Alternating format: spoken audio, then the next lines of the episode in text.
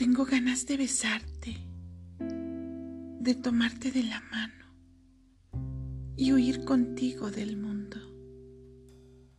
O sencillamente abrazarte y decirte al oído, por favor, no me sueltes.